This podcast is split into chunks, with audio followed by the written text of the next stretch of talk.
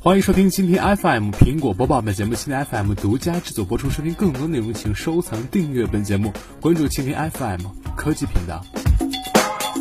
消息称啊，苹果新款的 Apple TV 将于十一月五号上市。据外媒报道，德国电子产品零售商啊泄露的消息显示，最新款的 Apple TV 将于十一月五号起上市销售。但是，苹果官方并未披露最新款的 Apple TV 上市的销售具体日期是什么时候。此前有报道称啊，新款的 Apple TV 将于本月晚些时候开放预定，并于十一月的某个时候正式发售。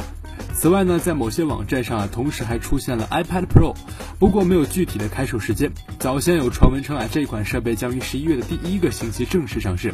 iPad Pro 最近在美国通过了美国联邦通信委员会审查，并标志着它向上市销售又迈进了一步。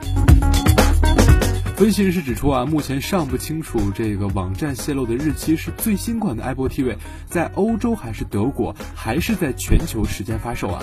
以往苹果有些产品同时在多个地区发售，而有些产品则分批在部分市场发售，比方说 iPhone。据了解，新款的 Apple TV 于北京时间二零一五年九月十号起发布。其创新在于没有电源键，那么主要通过遥控器来控制。但是从苹果中国官方网站发现啊，无法找到 Apple TV 的介绍。而在美国地区的苹果官网却有一个专门的一个页面，由此 Apple TV 依然没有国行。